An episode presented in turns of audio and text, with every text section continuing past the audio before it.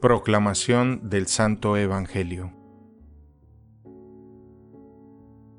En aquel tiempo los sumos sacerdotes, los escribas y los ancianos le enviaron a Jesús unos fariseos y unos partidarios de Herodes para hacerle una pregunta capciosa.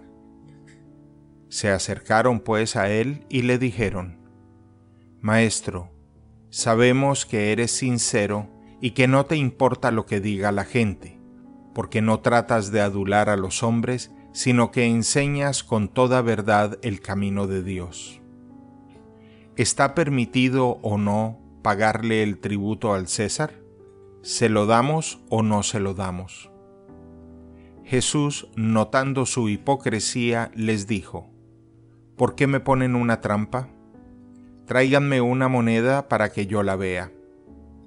Se la trajeron y él les preguntó, ¿De quién es la imagen y el nombre que lleva escrito? Le contestaron, del César.